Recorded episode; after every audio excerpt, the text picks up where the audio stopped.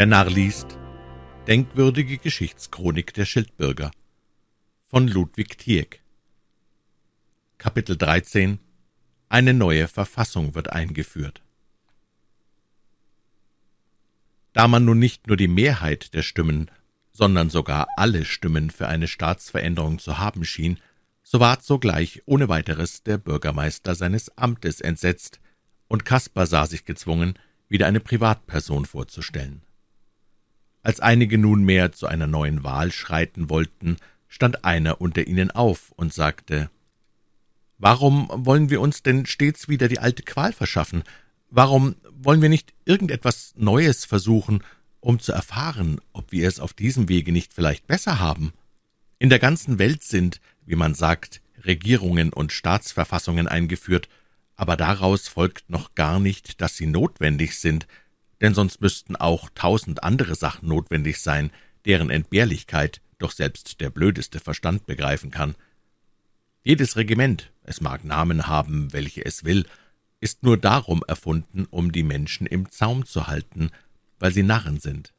Das Gesetz und der Zwang müssen die Stelle der Weisheit vertreten, weil sie sich von der Minerva nicht wollen regieren lassen. Die Strafen müssen an die Stelle der philosophischen Beweise treten, und so sieht jeder Bürger am Ende in der Ferne so ziemlich tugendhaft aus, weil er von allen Seiten so eingeschnürt und eingeengt ist, dass er sich weder rühren noch regen kann. Diese Gesetze und Regierungen sind aber weisen Männern unanständig, die durch sich selber immer gut und ohne alle Gesetze streng nach den Gesetzen handeln.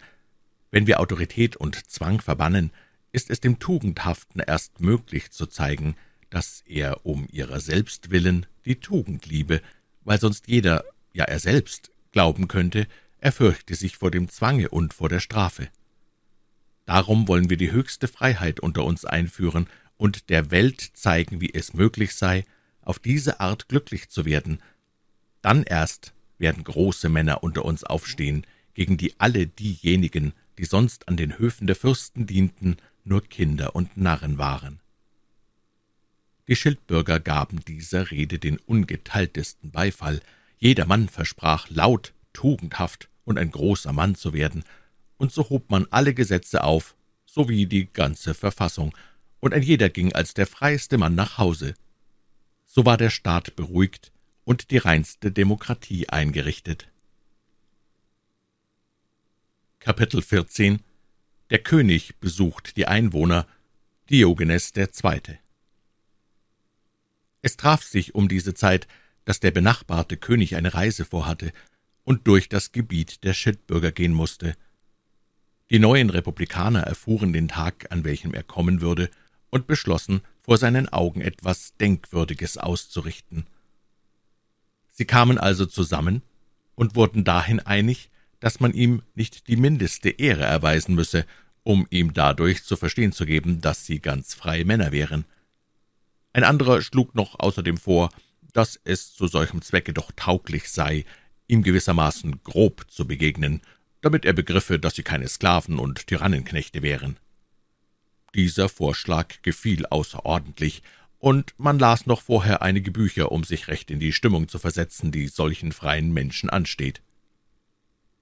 Einem unter ihnen, den man für den witzigsten hielt, ward aufgetragen, sich als Nachahmer des griechischen Diogenes mitten auf dem Markt in einer Tonne häuslich niederzulassen. Man wolle den König alsdann dorthin als zum größten Philosophen führen, und wenn er sich dann eine Gnade ausbitten dürfe, so solle er ebenfalls die Worte des Griechen wiederholen. Ich verlange nichts, als dass du mir aus der Sonne gehst. Dadurch sollte nun dem König recht in die Augen springen, welch ein armseliges Geschöpf er gegen einen freigeborenen Schildbürger sei, und er würde im innersten Herzen bewegt, dann auch wahrscheinlich die Worte Alexanders sagen, »Wahrlich, wenn ich nicht ein König wär, so möcht ich ein Schildbürger sein.« Die Bürger freuten sich sehr über ihre witzige Erfindung, und jeder lernte ein paar echt republikanische Reden auswendig, womit er gesonnen war, dem König zur Last zu fallen. Sehr vieles wollten sie ihm über die angeborenen Menschenrechte, über die ursprüngliche Freiheit und dergleichen vortragen, so dass sie vor Ungeduld den Tag seiner Ankunft kaum erwarten konnten. Endlich erschien der Tag. Die Schildbürger waren vorbereitet. Der Philosoph lag in seiner Tonne und repetierte unaufhörlich seinen philosophischen Spruch. Die Sonne schien, es fehlte nichts mehr als der König. Auch dieser kam endlich. Die ersten, die mit ihm reden sollten, waren bei seinem Anblick so erschrocken und verwirrt, dass sie keinen tüchtigen Grundsatz und keine zureichende Tyrannenverachtung in sich auftreiben konnten. Sie standen stumm und verlegen da. Einige aber, die jünger und kecker waren, sahen die Beängstigung ihrer Brüder und schämten sich, dass der Republik eine solche Schande zustoßen sollte. Sie traten daher hinzu und wollten das Versehen ihrer Mitbürger wiedergutmachen. Sie behäuften den König mit unzusammenhängenden Grobheiten und Schimpfreden, der nicht begreifen konnte, warum ihm eine solche Ehre widerführe. Als er endlich von einigen der Ältesten hörte, dass es nur geschehe, um ihre neue Freiheit zu probieren, dass es nur Edelmut der Bürger verrate, die sich vom Sklavensinn zu entfernen trachteten, und dass er es aus dieser Ursache nicht übel nehmen möchte, so fing er an, aus vollem Halse zu lachen.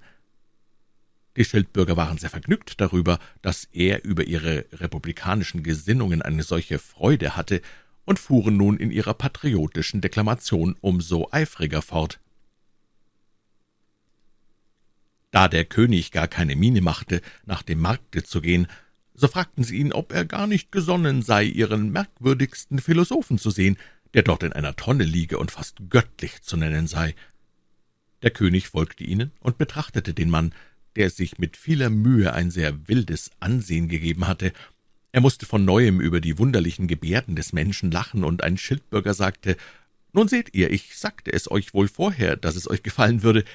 Er hat einen tüchtigen Kopf, und trefflich geschickt ist er in kurzen, tiefsinnigen Antworten. Ihr dürft ihn nur etwas fragen, und er wird euch wahrhaftig schnell genug bedienen, denn er ist einer von den Hellen, das versichere ich euch. Er kann manchmal Worte sagen, die man vor tiefem Sinn gar nicht versteht.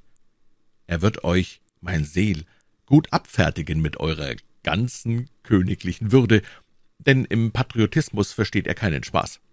Fühlt ihm nur auf den Zahn, so wird er euch weisen, dass er Haare auf den Zähnen hat. Fragt ihn einmal zum Exempel, was er sich für eine Gnade von euch ausbitten will. Dem König fing die Zeit an, lang zu werden, und er sagte daher, »Nun, mein lieber Schildbürger, welche Gnade soll ich dir gewähren? Sprich!« Hierauf antwortete der gute Schildbürger, »Gnädiger Herr König, schenkt mir tausend Taler, und ich bin mit den meinigen auf immer glücklich.« »Du sollst sie haben«, sagte der König schnell, und ich sehe, deine Mitbürger wissen dich zu schätzen, denn du bist wirklich der Weiseste in der Stadt.« »Ach, du Bösewicht«, riefen die Schildbürger aus, »hältst du so dein Versprechen? Sind das die Antworten, die du zu geben hast, Verräter? Herr König, wir, wir schwören's euch zu, aus der Sonne solltet ihr ihm gehen, weiter war nichts unter uns abgeredet, und deswegen haben wir dir Flegel die Tonne machen lassen, in der du so bequem wie in einem Bette liegst. Ach, du Spitzbube! Und wo bleibt denn nun das, dass er dir aus der Sonne gehen soll. Nun hört nur die Narren, Herr König, rief Diogenes erzürnt aus. Aus der Sonne gehen, und es scheint jetzt keine Sonne. Es hat sich zusammengezogen, als ob es regnen wollte. Nicht der Herr König, ihr, meine eselhaften Mitbürger, steht mir im Lichte, und darum geht nur plötzlich fort, dass ich meine tausend Taler in Ruhe empfangen kann. Meint ihr denn, es soll unter euch keinen einzigen vernünftigen Menschen mehr geben, weil ihr in die Narrheit so vernarrt seid? Wir verbannen dich aus dem Lande, riefen die übrigen. Gut, sagte Diogenes, kommt, Herr König, gebt mir mein Geld, und dann wollen wir die Narren hier sitzen lassen. So endigte sich dieser merkwürdige Tag, und Diogenes war sehr froh darüber, dass er seine ihm aufgetragene Rolle so sinnreich verbessert hatte. Er verließ das Land, und der König setzte seine Reise fort, nachdem er über die Torheit der Einwohner noch viel gelacht hatte.